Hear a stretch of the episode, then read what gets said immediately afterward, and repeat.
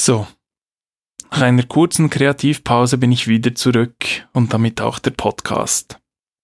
Es wird sich etwas ändern, nämlich die Erscheinungsfolge. Neu wird es den Podcast nicht mehr jede Woche geben, sondern alle zwei Wochen. Ansonsten bleibt aber alles beim Alten. Das heißt, zuerst wird ein Buch vorgestellt und danach in der nächsten Folge folgt ein Gespräch mit jemandem, der irgendetwas mit diesem Buch zu tun hat. Nun neu halt einfach nicht mehr jede Woche, sondern alle zwei Wochen. Dies aus dem einfachen Grund, dass das mir etwas mehr Zeit gibt, um die Interviews einzuplanen, vorzubereiten, zu schneiden und dann schlussendlich hier in die entsprechenden weltweiten Netzbahnen zu lenken. Ich hoffe, das ist auch in eurem Sinne. Und wenn wir schon dabei sind, es würde mich sehr freuen, wenn ihr, wenn euch der Podcast gefällt natürlich, sonst müsst ihr das nicht tun, aber es würde mich sehr freuen, wenn ihr das Wort weiterreicht und vielleicht mal auf Facebook, Instagram, Twitter, wo auch immer ihr unterwegs sind, gerne auch auf TikTok, das Wort weitergebt und die Leute wissen lasst, dass es diesen Podcast gibt. Denn momentan hat der Podcast, sagen wir es so, sein Publikum noch nicht ganz gefunden. Da ist sicherlich noch sehr viel Luft nach oben und dementsprechend würde es mich einfach wahnsinnig freuen, wenn ihr auch ein wenig mithelfen würdet, den Podcast noch etwas bekannter zu machen. Der Rest wird bleiben wie immer, das gilt sowohl für meine Webseite wie auch für den Podcast. Es wird hier keine Werbung geben, das alles bleibt unabhängig und vogelfrei, genauso wie es immer war. Aber jetzt genug davon. Ah, und genau, das vergesse ich immer. Was auch ganz toll ist, eine Bewertung auf iTunes, das hilft auch. Dann stürmt man dort in den Charts nach vorne. Nun aber genug davon und starten wir wieder mit einem Buch, diesmal Das Eisschloss von Tarei Vessos, übersetzt von Hinrich Schmidt-Henkel und erschienen 2019 im Gugolz Verlag. Und in zwei Wochen wird dann der Verleger Sebastian Gugolz zu Gast sein. Ihr hört den Bockaset Podcast. Buchentdeckungen aus unabhängigen Verlagen. Heute das Eisschloss von Tarevessos. Mein Name ist Nick Lüthi.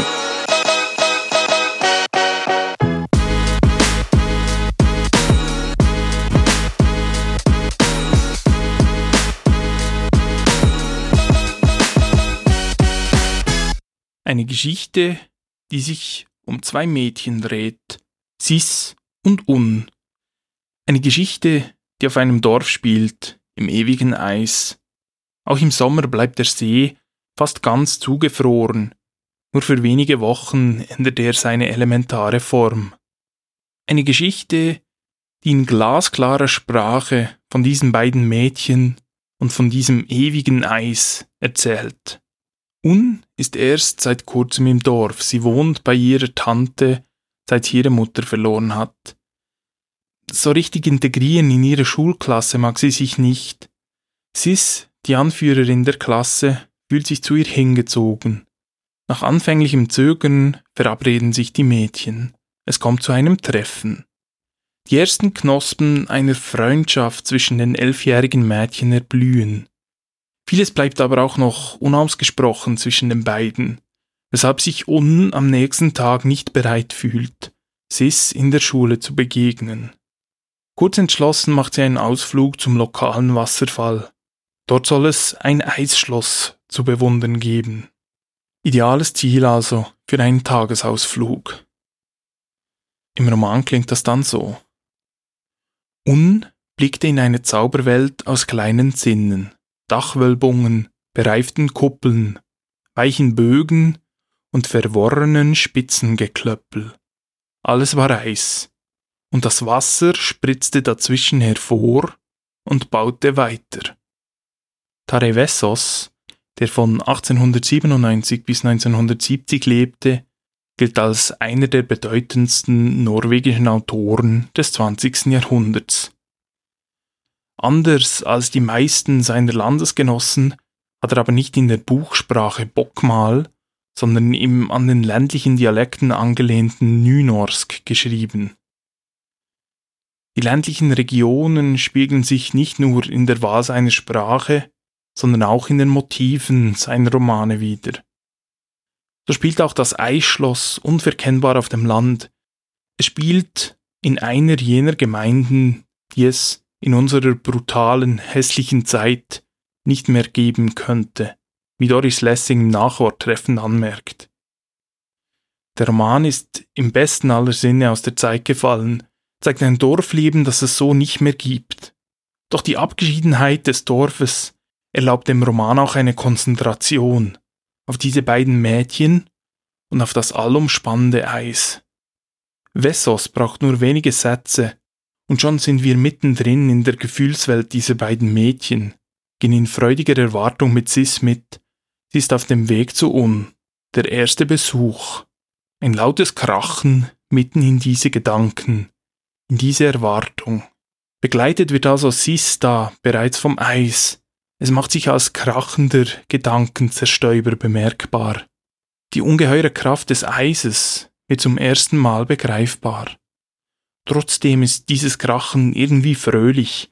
Es ist Zeichen der Stärke des Eises, und so wird es für den Rest des Romanes sein. Zwischen der Gefühlswelt der beiden Mädchen steht nur das Eis mit seiner beinahe magischen Wirkung.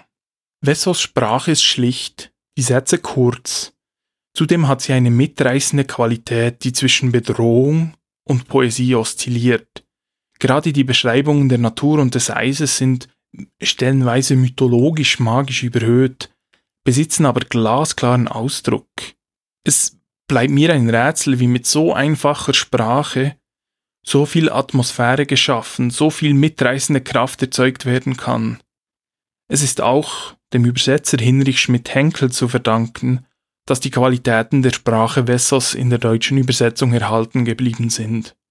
Schmidt-Henkels Übersetzung besticht durch diese einfache Sprache mit ihrer großen Kraft. Wenn nötig steckt sie aber auch nicht vor Neuschöpfungen wie dem Angstabgrund zurück. Trotzdem passt beides bestens zusammen. Der Angstabgrund steht nicht im Widerspruch zur restlichen Sprache des Romans. Im Gegenteil, er steht kaum hervor, so gut fügt er sich in die restliche Sprache des Romans ein. Islottet ist in Norwegen ein Klassiker. Viele betrachten den Roman als eines der vollkommensten Werke von Tarei Vessos. In für den Googles Verlag gewohnt herausragender Übersetzung und Ausstattung liegt das Eisschloss nun endlich wieder in einer deutschsprachigen Ausgabe vor. Es ist ein zeitloses Werk, losgelöst von Zeit und Raum zieht es einen in den Bann, der auch nach der letzten Seite noch nicht ganz gebrochen ist. Es gibt da nur Eis, ewiges Eis und die Freundschaft zweier Mädchen. So kühl wie die eisigen Motive des Romanes bleibt man als Leserin eindeutig nicht. Die glasklare Sprache und die tiefen Einblicke in das Gefühlsleben dieser Mädchen, sie erwärmen das Herz. Tarevessos das Eisschloss. Aus dem Norwegischen, genauer aus dem Nynorsk, von Hinrich Schmidt Henkel übersetzt. Originalveröffentlichung 1963 mit einem Nachwort von Doris Lessing, hat 208 Seiten, erschienen im Googles Verlag. Danke fürs Zuhören und bis in zwei Wochen.